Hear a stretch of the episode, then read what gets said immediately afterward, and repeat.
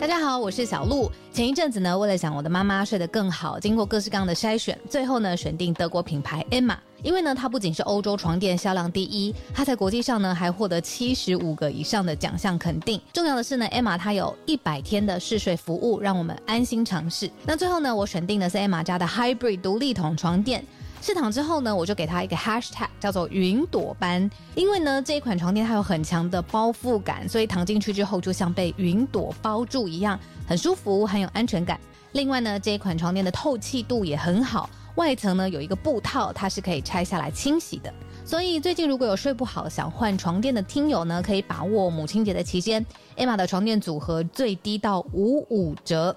那输入早安新闻的折扣码 Morning，额外呢还可以再打九折。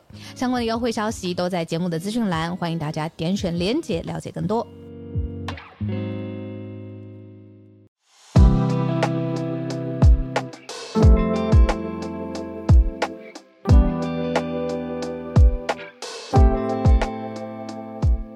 小鹿早安，大家早安。嗨，早安，大家早安。欢迎大家来到今天十月二十六号星期四的全球串联早安新闻。大家早。呃，昨天听说你遇到谁？嗯，我应该是遇到听友了吧，来跟你打招呼。我昨天去主持一个我自己觉得蛮酷的，他是嗯亚太地区让 HR 就是人资嗯、呃、职业的职业工作者，然后还有就商务的，比如说管理阶层一起去看。怎么样？市场上面有更新的工具去达到企业的目标？那今年定的就是用 AI 的方式。那我主持的这一场呢，是都是人资来，然后在讨论的事情是现在市场上面啊，你要禁用人，人要进来，不论是公司任何一个职务，通常都是人资会设计一套呃，不论是呃收履历啊、面试啊，或者是甚至还会有一些什么结构式访谈啊，跟你未来同事相处的基础。嗯、那昨天就有厂商带来很。他是说，在美国已经实行非常久了啦，但台湾因为各种法规或者是中小企业的特性，慢了一年多才推出。就是用 AI 去找人，他精准到什么程度呢？他用美国兵士做了一个例子，他说，呃，他只要去输，呃，怎么说？这个人只要去做完这个，不能说是量表，一些基本的测试，然后就在软体上面完成，他就可以算出你如果在美国兵士服务，你。一年可以卖出多少辆车？哦、假设是业务这个方式的话，对，它是一个预估，没错，没错，没错，是一个预估。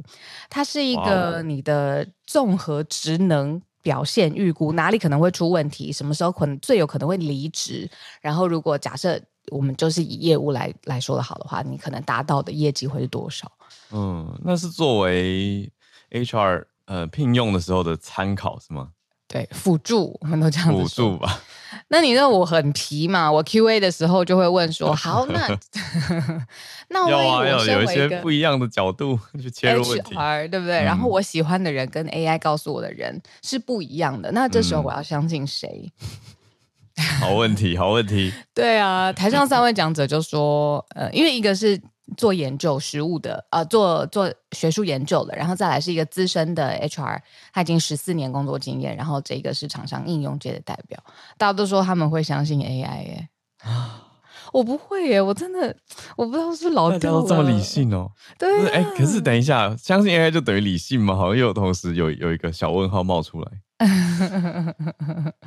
对啊，所以昨天很酷啦。然后昨天就是在这一场，所以我猜这位听友你应该也是人资相关背景的，呃，然后他没有他没有直接来打招呼，但他后来就用现实动态说、哦、他是听到声音，然后才、嗯、才才抬头。其实大家去参加论坛，应该很少会先注意主持人的、嗯、的。的出场，因为都是听讲者，讲者才是明星嘛，对啊。然后他就很可爱，他说：“哇，一听声音是平常早上 很熟悉的，嗯，那我就觉得很温馨啊，所以跟你打招呼。”耶，我怎么会想到那个相声瓦舍的专题，冯老师的专题，就小朋友被带去听节目，然后就说就是那个声音。对，小时候声音他也不太知道是是冯贝贝，对对，哎，听到小鹿的声音，发现是早安新闻的声音。我觉得很好玩的题目诶，我还是我有点忘记我是在个人的小圈圈还是在公开的粉专写过，嗯，类似呃 AI 帮助面试之类的题目，还被人家留言 不是很开心。可是其实很多单位行之有年啊。嗯，我跟你讲，我还听过，就是他们公司会去聘命理老师，就是只要有任何新人到职，哦啊、就是命理老师要先看过一轮。那还有就是呃，网络上面的工具，就是最平易近人的工具，其实它也是大数据模型建起来的嘛，什么 MBTI 什么的，嗯、对啊，大家都有自己的方法啦。那昨天厂商是说，美国这只要一个职缺，你只要有五十个。过去这个职缺的人的 data 就是已经运行在公司，嗯、然后这五十个 data，它就可以帮你做出一个很精准的模型。下一个人适不适用啊？他的成绩业绩大概是多少？哇，我觉得那那个 data 的设定，就是整个这个所谓的 AI 的制定者就就变得非常重要。嗯哼，对啊。可是你讲这个，我觉得很有趣，因为我会想到的是说，你说台湾的法规之前有一些限制。可是命理老师在台湾，没、嗯、对，却没有。你讲到重点了，不会被挡哎、欸，不会法规挡，因为他是私底下民间习俗的种种种。对，反而有可能是最后重要的最后一关。哎、欸，我可以顺便问你吗？就是也可以问大家，就是有听过奇门遁甲是什么吗？我最近在一个聚会当中听到的啊，它是一个专业专门的东西哦。我只知道它是一个形容词，嗯、它是一个成语。因为他在名片上面说这是他做的事情，然后旁边说：“哦，你专门做这个。”哦，就是一个专门的东西。嗯、对，然后他也是会去帮别人看公司或者是看这个人的运势，奇门遁甲。然后可是我就还是奇美对甲遁甲，我不知道，应该是门吧？是门吗？是门哦，是门。有哎、欸，我查到了，是什么啊？是中国古老的一本书，占卜的书。哦，占卜哦，那可以拿来可以拿来排盘。排是类似星盘的东西吗？命盘？中国古老星盘，飞盘也有哦，飞盘。哦，好，我们社群时间又来到五分钟。好的，之后再有机会跟大家探讨奇门遁甲到底是什么东西。哦，我真的是觉得、呃、太多学问都 博大精深啊。好，我们今天来整理四个国际的题目。嗯，好，那等一下。串联时间如果还够的话，我自己有一题很奇妙的串联，也可以跟大家分享。好，我们就先来整理今天国际四题。第一题是中国新通过了一个爱国主义教育法，越来越多的嗯深入民间啊，要改变大家心理、改变大家想法的中共的方式，现在又通过了一个爱国主义教育法，而且里面还点名到台湾、香港、澳门。都点进去了。那作为一个呼应呢，或者延伸呢，就香港特首也讲到，说明年二零二四年要完成基本法二十三条立法。嗯，就看得到我们的对岸有很多的变化。这边讲的是政府啊制度方面的，这当然都会嗯陆陆续续的影响到社会。第二题则是美国的众议院长终于选出来了，选出了一位强生。那强生他是国会台湾连线的成员，待会再跟大家做更多的整理。第三题则是欧洲的嗯反非裔种族歧视事件增加了。这边讲反非裔，我们讲白话就是黑人，针对黑人的种族歧视事件。呃，特别是德国跟奥地利，根据媒体的观察报道整理，认为是最严重的。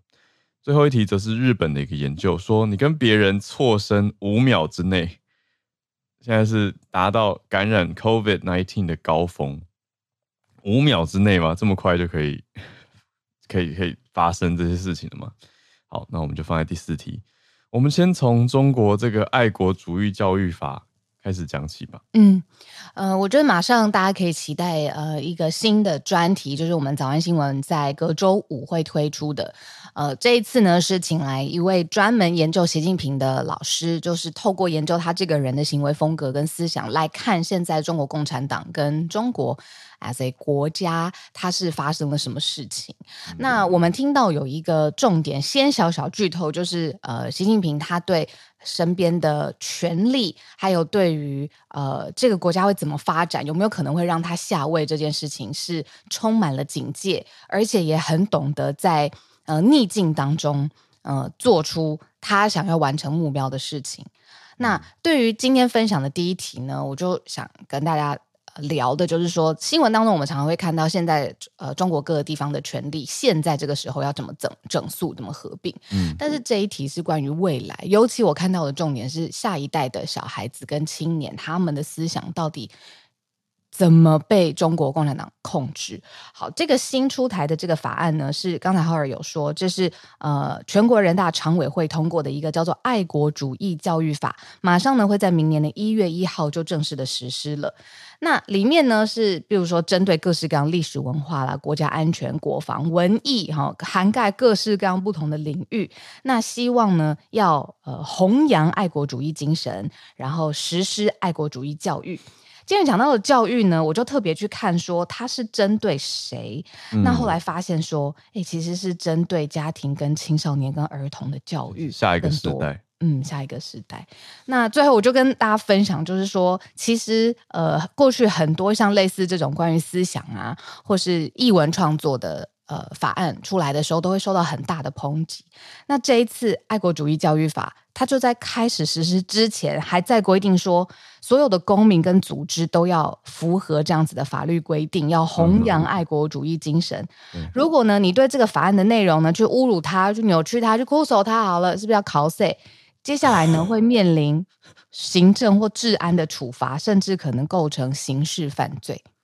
这就是，嗯、这真的是有一种吐槽点太多，不知道从从何开始的感觉。刑事犯罪就是不能讨论啊，不能不 能不能讲它不好啦，只能说这个这个这个法实在太棒了，真是让大家都很向心，都很爱国，这是。真是完美呢的一个法规呢，啊，这种感觉，这样这样会被认定成 cos 吗？哦哟，这个就是言论自由的线索吧？我啦，我会这样看，嗯，就是看起来他这种但正面表列讲说，哦，爱国很好，大家应该要爱中国，可是你反面又不能批评，那不是就是会侵害到言论自由吗？我我会这样，我会这样去看整件事情啦。因为很快一月一号就要上上路开始了，正式实施。哦，那忍不住会会延伸的，就是刚刚我们也讲到第二题，这边延伸出去，香港特别行政区的特首李家超，他就也接续着在这两天的时间，昨天哦，讲到说香港会在二零二四年制定自己的国家安全法，他们有一个完成叫做基本法 （Basic Law） 的二十三条。立法，那放在整个脉络里面讲，这几年中国对于香港的法，你说港版国安法，那到后来还有的中国自己的爱国主义教育法，到现在香港也呼应了，说要去完成他们的二十三条立法，就就真的是会觉得香港真的变得跟以前很不一样。那基本法还被称为叫做香港的小宪法，就是。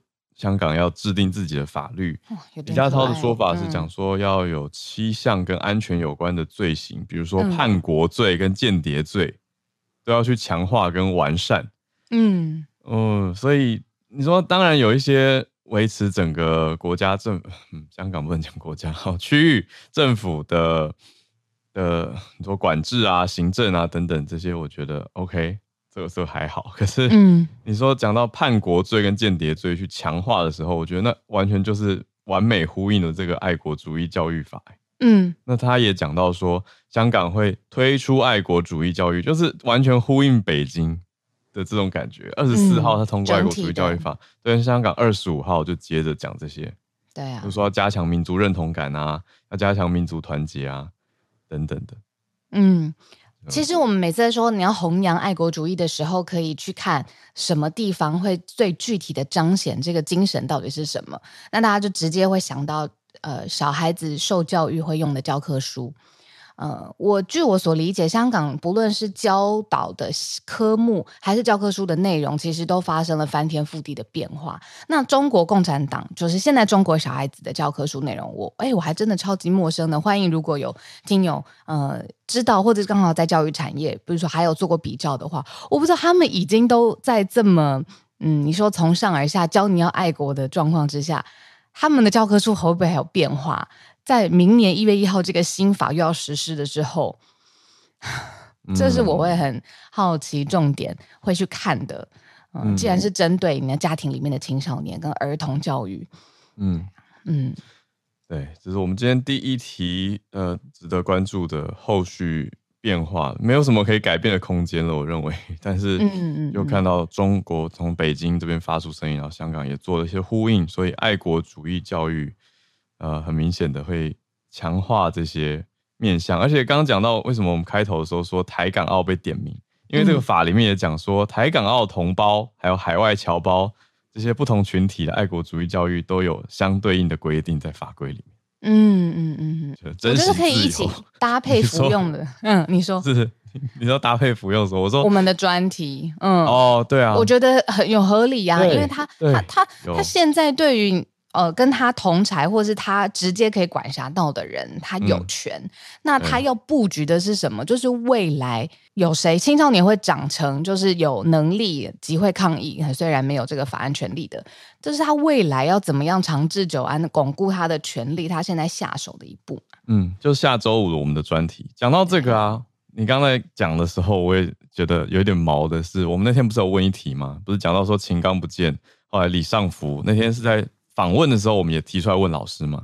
嗯，就昨天消息就正式出来了，就是李尚福，对啊，嗯、就是中国的国防部长也被免去职务。嗯，一一瞬间的，他也不解释。对，虽然不是不是意外，因为他的这个消息已经传了一段时间了。可是昨天正式发的时候，还是有一种哎、嗯欸，我们专题这种一种嗯，算未卜先知，类似那种感觉，就是哎、欸，先问，因为觉得应该会发生，就昨天还是正式发生，就觉得。有一种嗯，就看着习近平身边的几个部长被拔的拔，被不见的不见。不过可以卖个关子，就是这位老师，他既然是研究习近平思想的，他就从这个角度去想说，好，为什么他也要拔别人的官？尤其是他自己辅佐起来的哦，在中共的体系当中，这几个被点名不见的人，是他自己呃把权力和一部分可以治理的权力交在这些人的手上，但是这些人也被拔官了。我觉得卖个关子，大家听专题。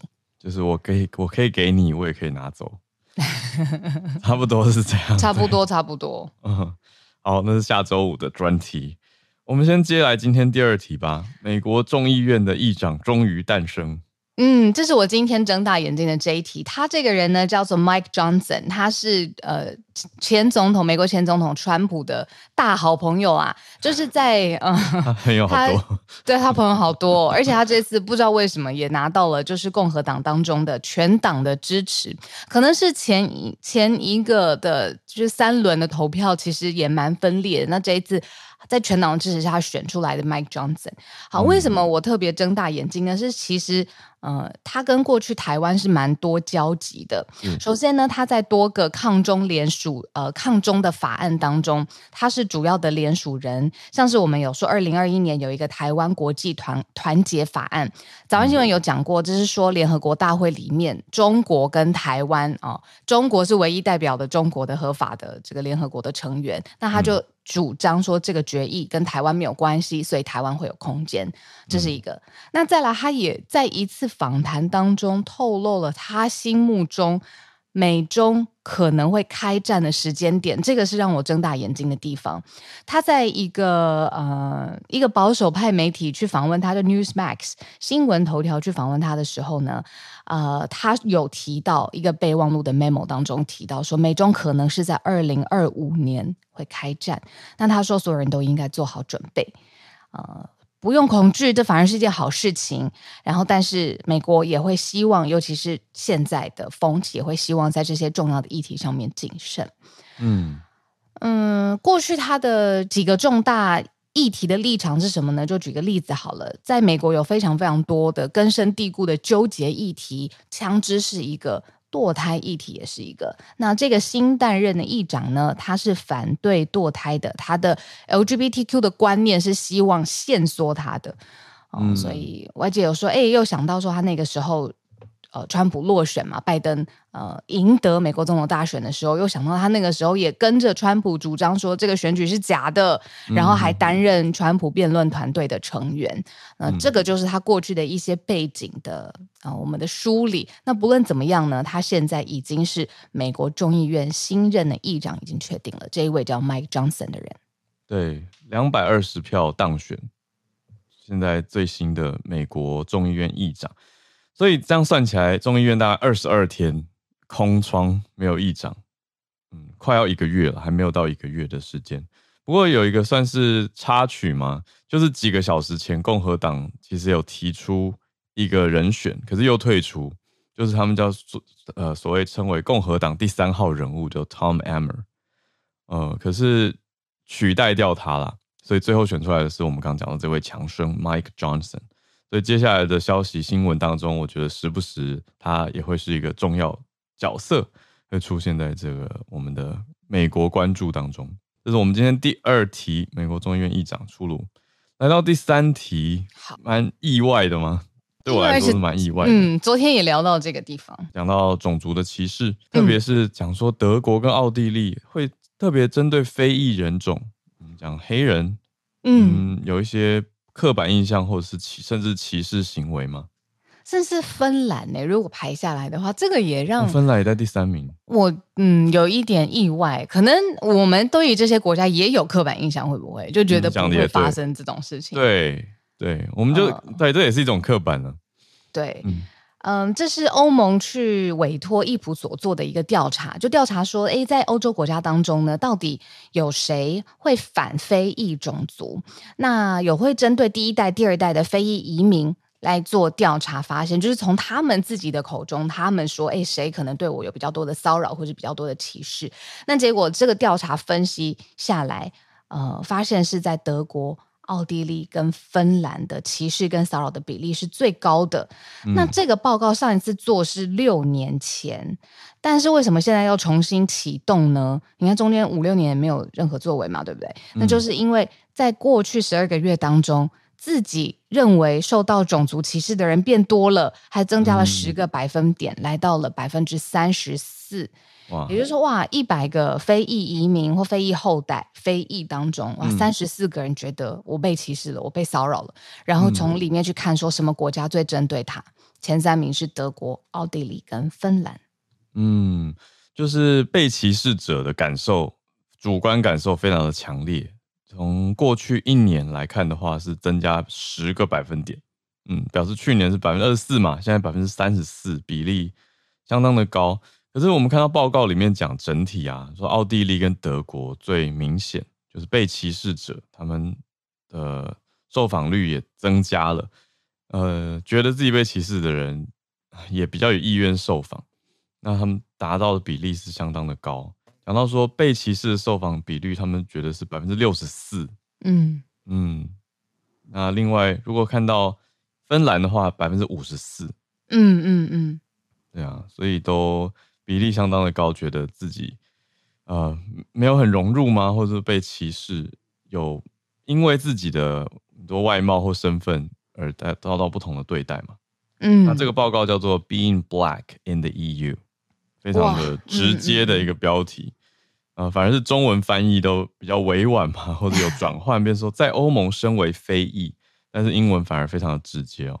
嗯嗯嗯嗯。那他调查的对象有六千七百五十二名，那算下来，他们怎么去定义非裔？他们是算说撒哈拉沙漠以南非洲出生的人。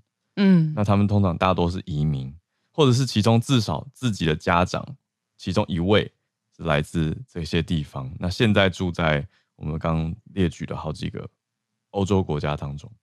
嗯嗯，那除了感受以外，也有调查到说实际遭曾经遭受的。哦，曾经遭受就讲说实际发生的话，这个这个跟六年前的调查没有不同。嗯，大概三成左右。我们刚才说前三个是歧视比较严重的国家嘛，那反反过来来说，到底哪些地方歧视最不明显呢？那结果答案是葡萄牙跟瑞典，这是骚扰跟歧视比例最低的国家。嗯。嗯，那所以这份报告结束之后，它可以造造成什么样具体的成果呢？接下来他的建议就是说，希望欧盟可以推出一系列反歧视法，例如说，在歧视把它定位成一个犯罪的行为，甚至要重罚。如果呢有种族偏见而引起的犯罪，这个就是要纳入重罚的这个考量的范围当中，就是有是 gender base 嘛，这个是呃种族 base 的这个犯罪动机。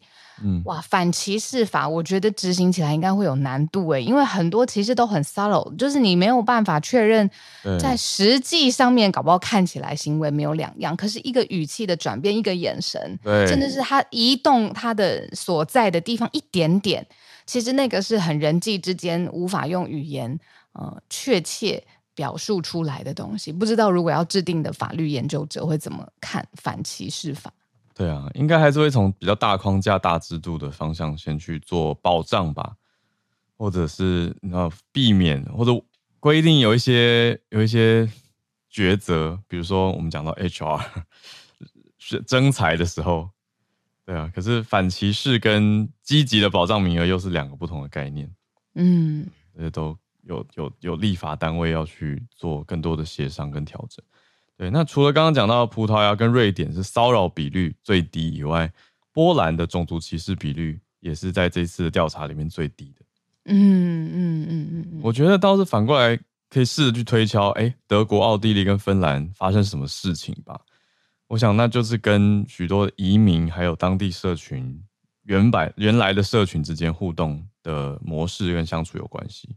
嗯嗯嗯，聊天室有在问说，哎，那调查的这个族群，他们是来自于多个国家的吗？答案是的。对，他的这个抽样的呃调查母体好了，他是在欧盟的非裔族群嘛，就是，嗯、然后他们居住的地方是在好多个国家：奥地利、比利时、丹麦、芬兰、法国、德国、爱尔兰、意大利、卢森堡、波兰、葡萄牙跟西班牙。对，那他们的你说来自的地方，对，就是这么多的，因为他们现在已经在这边住了。对，只是刚刚说他抽样设定六千七百多位是设定要撒哈拉沙漠以南的非洲，所以北非的没有列进来。哎、欸嗯，对，北非没有，中非跟南非有，就中部南部。我在这边可以跟大家分享一个，就是有关于黑人的笑话这件事情，可能大家要谨慎，因为如果你不是黑人，但是你说黑人的笑话，我觉得，嗯，嗯可能怕自己拿捏失准，所以呢，其实就有人教我，就是说黑人的笑话通常让。就是以肤色的笑话让黑人自己笑，就是如果他真的觉得好笑这件事情没有被呃侵犯到或没有不舒服，那没有问题。可是如果我们我像我不是黑人，我自己去开了一个肤色或者是跟黑人有关的笑话的话，嗯、怕拿捏失准，对方听了会不舒服。就搞不好他们最好还是。不要讲好了，没把握就不要讲，很有把握再说。对对对对对对对，跟大家我可以讲，我可以讲一个算是算是笑话吧，就是一个、呃、一个一个呃，算一个朋友，他在美国待过，然后他身边有很多就台湾人，可是他有很多黑人好朋友。嗯，那所以他来讲的，我就觉得这个应该是蛮有把握可以跟大家讲。嗯、他说，一个黑人对于非黑人最高的肯定就是他叫你 nigger。我们不能笑，我 们我们不能笑，我们不能笑。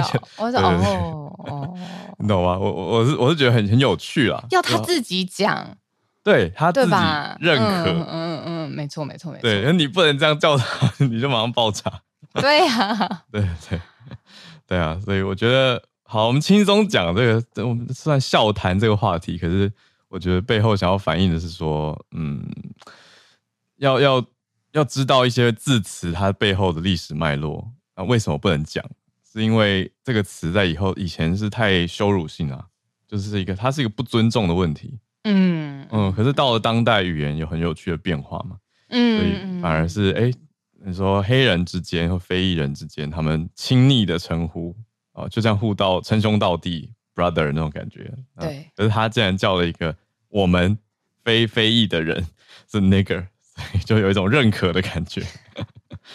我觉得很有趣，我觉得这个观察蛮有蛮有道理的。好，这也不算笑话，算观察。嗯，那反过来来说，嗯、呃。我最近很喜欢的一个 stand up comedian，他叫欧阳，这是我的朋友推荐我的。哦、那他就大开就是亚洲父母亲对亚洲父母亲对孩子的爱到底长成什么样子，他就觉得很不可，因为他香港人嘛，然后香港人爱赚钱啊，或是呃无时无刻打电话给他啊，然后就是 是一种亚洲典型，就 stereotype 父母亲会怎么 parenting。Jimmy，Jimmy，Jimmy，Jimmy，Jimmy 欧阳对。那大家可以想，如果因为他是这样子，而且这是他的亲身经验，他这样讲，大家觉得好笑。如果一个假设一个黑人来讲啊，亚洲的爸爸妈妈就是这样，大家好像在指控，对啊，嗯，对不对？大家会觉得嗯，对啊，这是类似的感觉。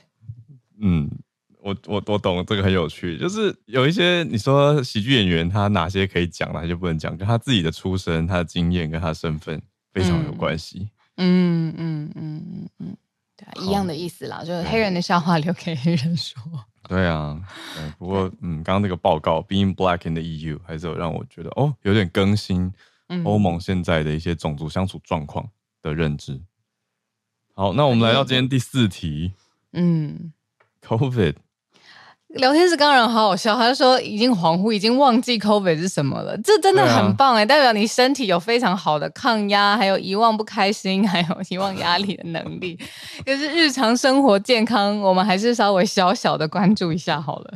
对啊，因为还是有人时不时有机会得到啊，对对吧？我们讲对，只是说比例上当然比之前高峰的时候低非常多了。这个是来自日本筑波大学的研究团队。嗯他们是说，哎、欸，我觉得也可以拿这个去想一想，是大家现在生活可能比较有有感觉的，很多不同的病毒，嗯，好，对，但当然不能直接类比啊，可是可以作为一个参考。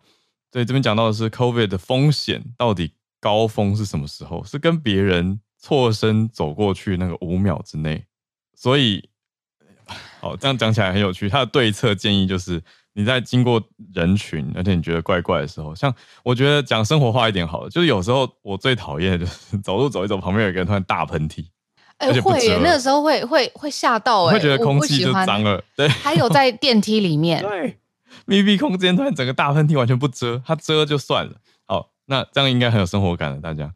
所以遇到这种事情的时候呢，你可以闭气，这是主播大学研究的结论，或者你跟他人家。赶快赶快跳开，然后维持一公尺左右的距离，这样都有防疫的效果。所以大家不要只觉得这是心理作用，现在是有研究支持。我跟你说，你刚讲那太有生活感，这个举例我完全的有跟你一模一样的感觉。但我再加码一个，还有有的时候他会在你的身边，他的喉咙有痰，然后但是他卡住了，所以他就会用比较。用力的去轻弹，然后但是弹一直清不出不。不行，有时候还会飘味道。我觉得就那种痰味，我真的觉得哦，我闻到痰味不行啊，那表示病毒有可能传过来。对对对，那个是会让我心里警铃大响。的确，这个时候我会我会自己遮住口鼻，但手上会不会更多细菌？我们在做的是正确的，闭气五秒，闭气，嗯，五秒。对，筑波大学。的研究发表在国际期刊《Scientific Reports》科学报告这个期刊上面，就在讲我们刚刚说的这个东西。他说，呃，大家知道那个空气溶胶嘛，就是那个 aerosol 的微粒，他们是用，他们也是用这个微粒去调查，呃，应该说去研究这个微粒数量的变化，嗯，来推估感染的风险了。所以他的意思就是说，他们算下来五秒是高峰。嗯，因为他说。嗯反过来来说，你如果低于五秒哈，比如说擦身而过的速度越快，你能够产生的这 aerosol 它就越少，所以你感染的风险就越低。就赶快跑掉了。对，看那个 什么擦身而过五秒，还觉得是一个什么浪漫的研究？怎么人会五秒跟一个对方擦肩而过？我告诉你，还真的有。比如说在很拥挤的地方，嗯，大家要挤电梯、挤手扶梯，哦，全部要靠靠近一个会议室，哎，真的。还有，你会跟对方，就是你左边，他忽然也左边；你右边，他也右边，然后两个人永远就卡在那边过不去那种。这种都 要小心，特别特别小心。对，平常一般人擦肩而过大概一秒吧。对，可是，在特殊情况下，可能会有比较，你说移动有限啊、速度慢啊、密闭啊等等都有可能。嗯、对，那我觉得研究团队的结论取得也很有趣，就是五秒安全对策。对啊，那个大家会说要闭气多久？嗯嗯嗯，对，五秒闭气五秒，或是距离一公尺，或者是你去比较上风的地方，不要在下风处。嗯嗯嗯。冰岛人如果要跟人家擦身而过，大概要花半个月的时间，因为这半个月都看不到一个人。也不会真的擦身而过，可能是开车。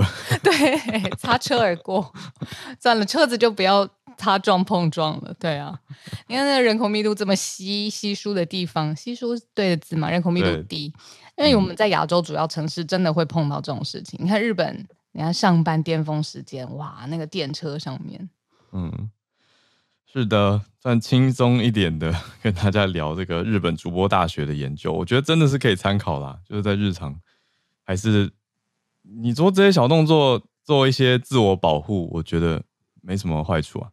对，聊天室伊娃提醒大家说，但是不可以为了闭气深深吸一口气，这好好笑，defeat the purpose。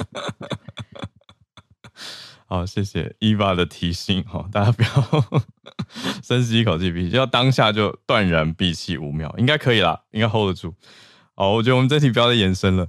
那来到全球串联的时间，我想自己今天先开。你这一题太精彩了，拜托，请。我们今天邀请到在台北的浩尔，浩尔，请说。谢谢小鹿。呃，今天要跟大家分享的串联题呢，是所以我所关注到的阿根廷。因为我这几天为什么会关注阿根廷，就是因为工作上有跟着一位阿根廷来的人权律师来翻译，那跟他去了不同的地方参访，也让他了解交流台湾这边关于人口贩运啊跟人权。你说从三十年前台湾这边还有很严重的除妓的情况，到现在经过了多年的修法，你说儿少还有妇女权利保护等等的这些法规，前辈们的努力。我觉得，哎、真的是我一边翻译一边觉得，哇，有一种终于意识到变化的感觉。可是我想要讲的更多的是，我跟这个律师交流以后，眼睛瞪很大，然后我去做了一些资料搜寻的阿根廷现况。好，阿根廷现在的经济状况比我认知的还要差很多。那阿根廷的重点是，他正在经历大选，阿根廷要选新总统出来。嗯，我们先当做一个开题吧，因为。下个月十一月十七号，他们会有第三次，也是应该是最后做决定的大选。那这一次非常非常受关注，而且在前几次的他们他们有好几次大选。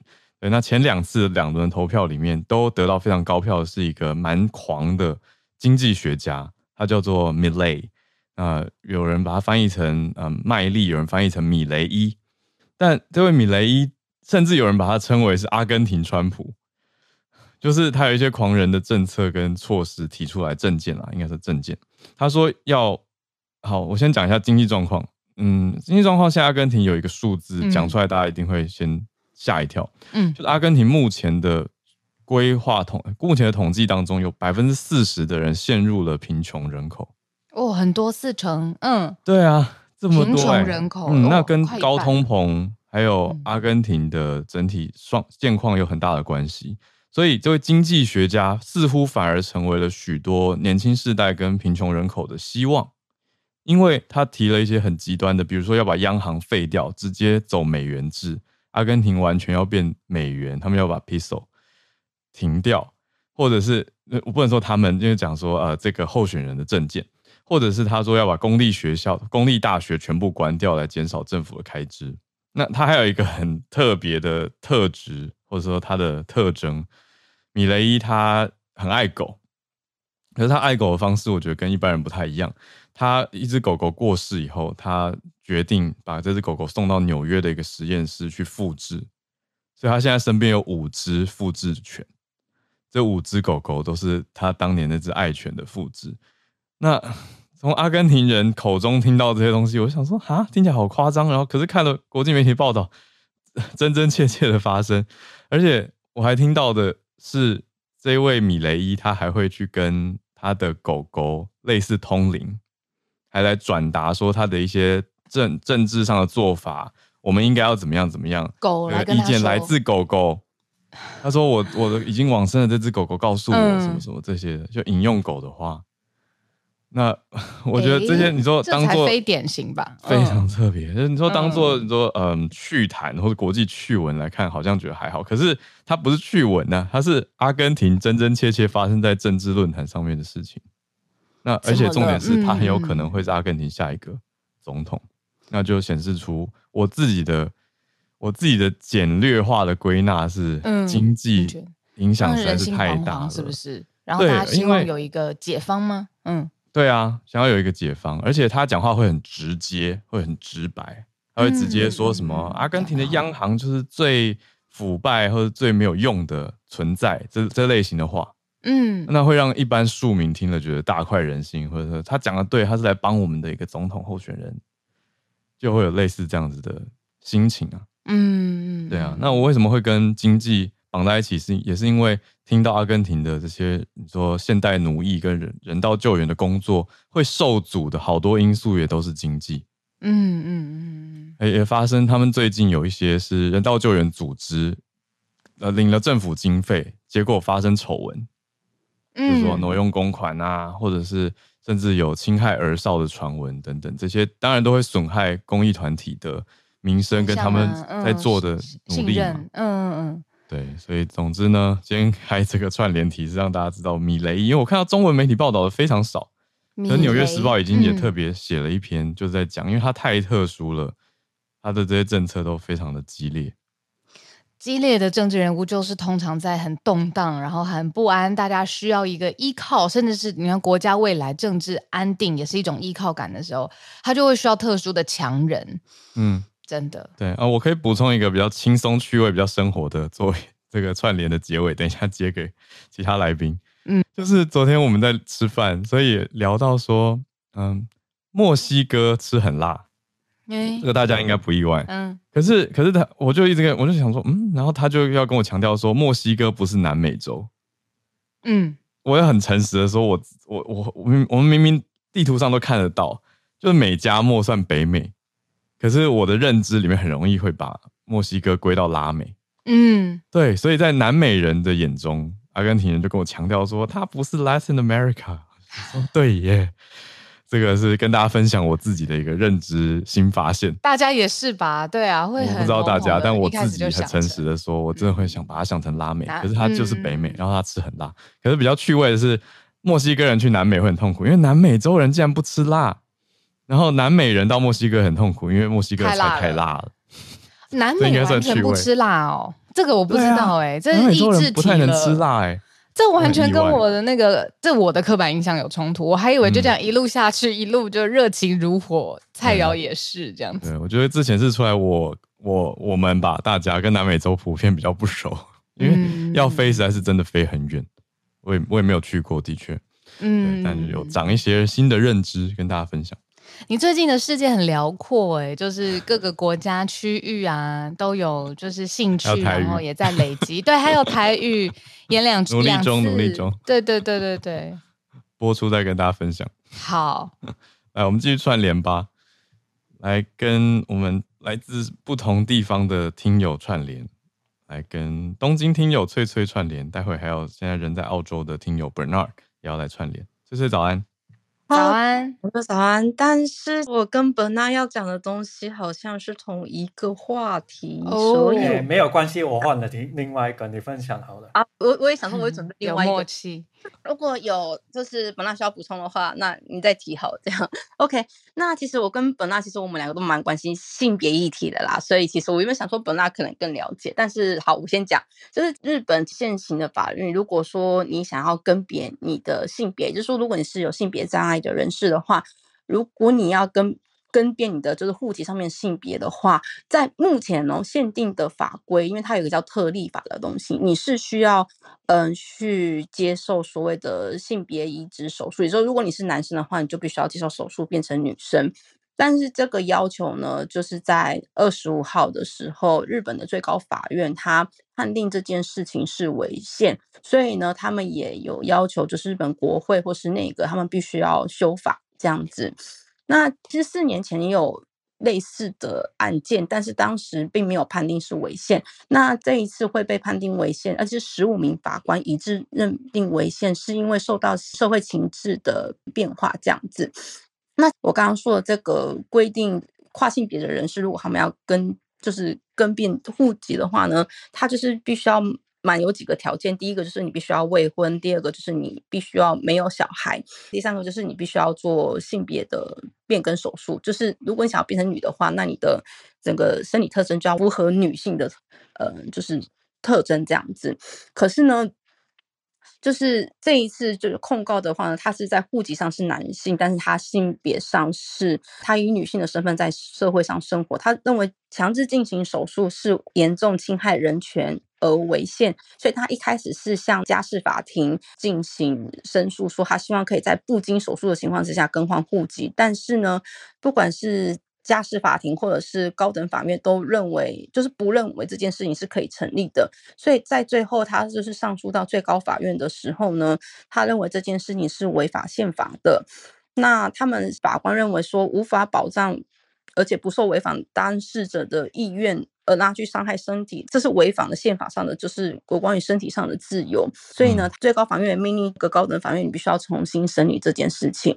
那基本上呢，法务省就是他们讲，嗯、呃，法务省就是他们制定法律的最高机关嘛。他们是说，因为其实这个特例法是在二零零四年的时候提出的。那如果说你现在需要纠正的话，最快也可能要等到明年的在国会中才能提出这样子。好，那有其他专家也表示啊，虽然他们可能会改变这个法律，就是做性别手术这一部分，可能他们可能会加其他的条件来符合，就是目前的趋势这样子。那非常有趣的是，其实，在二零一九年的时候，有另外一个想要做性别更变而遭受反驳的民众，他。在当时最高法院是提出这件事情并没有违宪，但是呢，因为你知道与时俱进啊，现在社会上对于这个性别更变或是性少数或是性别障碍的理解，已经跟以前比起来是差很多的。其实，在二零一九年的时候，当时他们会驳回的原因是觉得说可能会因此受到。在家庭上，你的孩子可能会对父母的性别感到混乱，然后可能对于就是对亲子关系会有问题。但是现在已经比较不会有这样的情况，而且大家已经非常接受理解了。然后再加上，其实医学的知识跟法律比起来，其实医学部分是已经进步远远超于在法律上。所以还有另外一个，就是因为其实现在在各国，对于你不需要做性别手术，可是你就更。变更性别变更的要求其实是越来越多的，所以其实日本应该也要跟上，就是其他的先进国家。所以这一次他们就提说，你想要做性别手术才能变更性别这件事情是违宪。那其实也看出日本的社会其实真的是有在进步的。所以对于不管是同婚或是性少数、性障碍的团体来讲，其实真的是一件蛮喜闻乐见的消息。好，我的分享就是这样子。谢谢翠翠。呃，聊天室有朋友在说，周五好像公视有一个主题之夜嘛，这是他们每一周都会有的探讨的主题，好像跟翠翠谈论的会相似。所以如果有想要 follow up 的资讯，哎，也可以看看办公室做的专题。嗯，日本的法律裁定，最高法院认定，我觉得算是有变化，往前迈进的观念变化的感觉。谢谢翠翠带来的题目。那我们再跟 Bernard 来连线，Bernard 早安。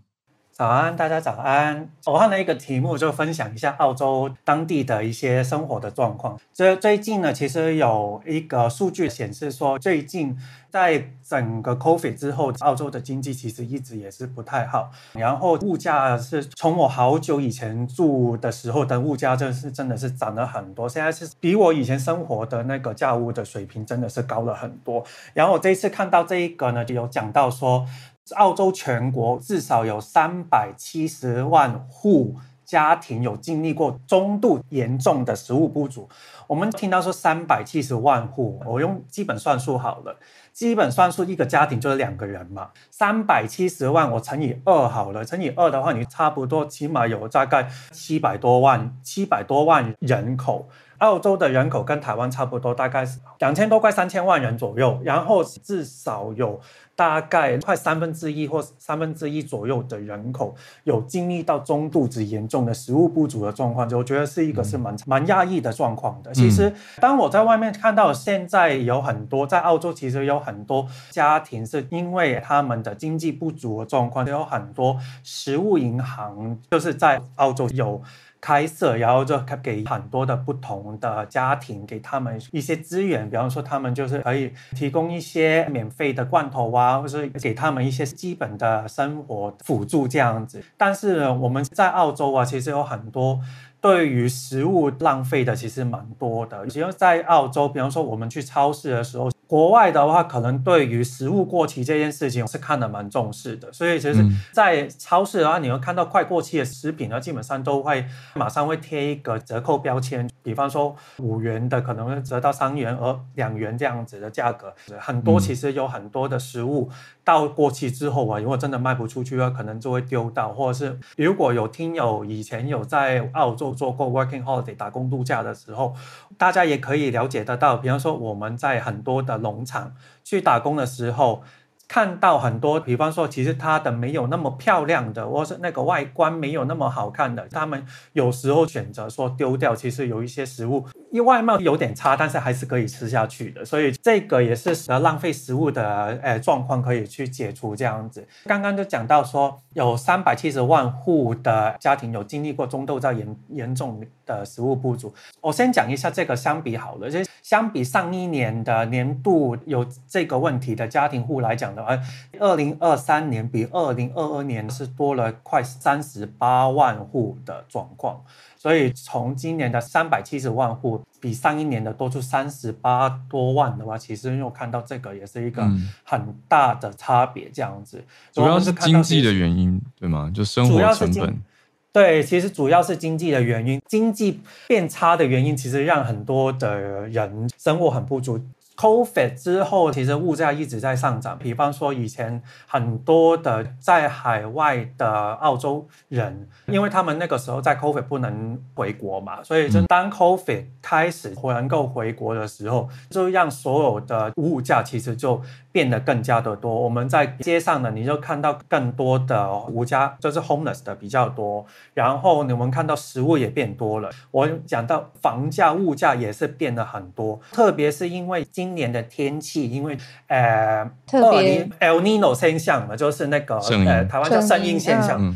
圣婴现象，圣婴现象的时候就把整个澳洲的天气也是变差了，所以下一次我可能有机会再讲的时候讲多一点。嗯、澳洲其实有可能就是因为雨量，这天气不好嘛，就是农作品也不好，其实雨量也就下降了，所以之后有可能就会有一些限水治水的状况。也之后有机会可以再分享多一点关于澳洲的新闻。其实最近真的是澳洲的经济状况是真的是有在变差的状况。对，以上谢谢。嗯，谢谢 Bernard。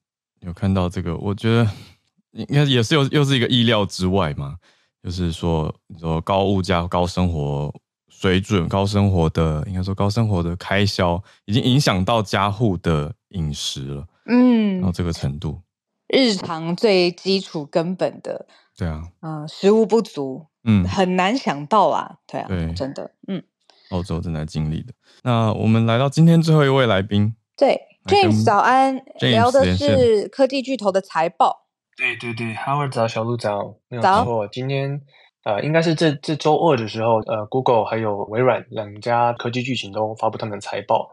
最近其实很多其他新闻，不过我就先讲这个好了。那这个财报里面呢，其实两家公司的营收和盈利都是特别好的，可是呢，在这个股价的表现上，一家。跌了九趴，然后一家上升了三趴，然后跌了九趴是 Google，上升的是微软。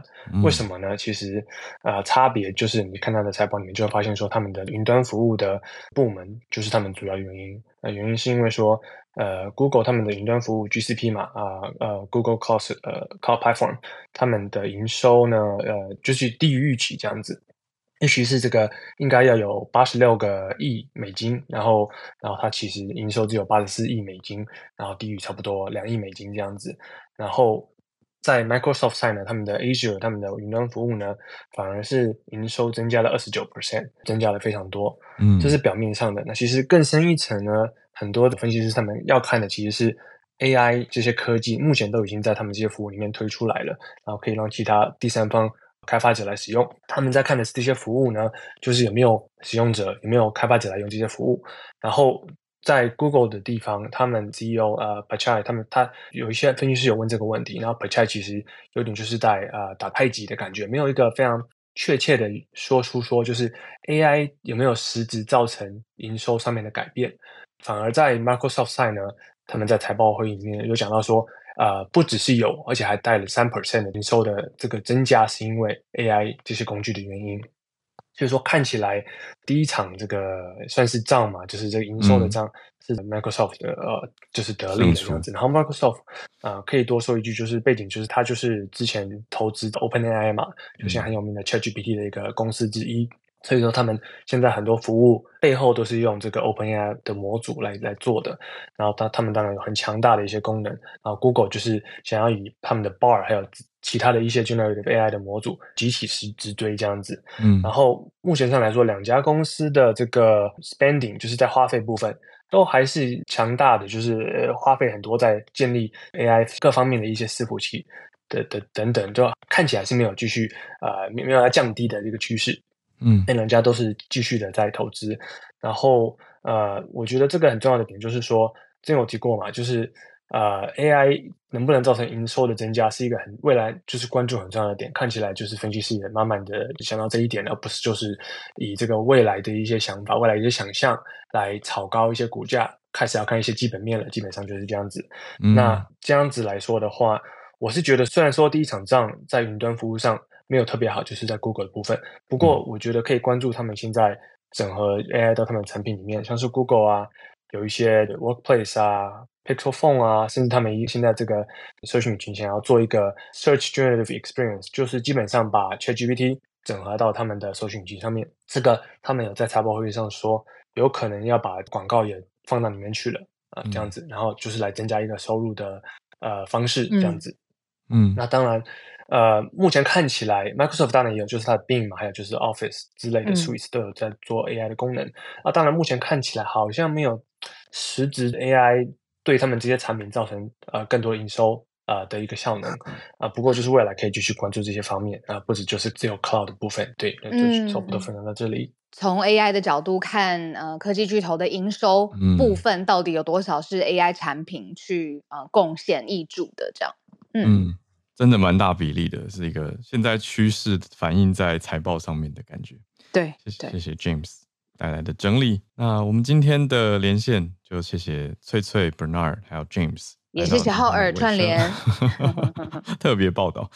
那我们就明天礼拜五早上八点，对，继续跟大家见面，嗯，准时连线。好，大家拜拜，明天见了，大家美好一天哦，拜拜。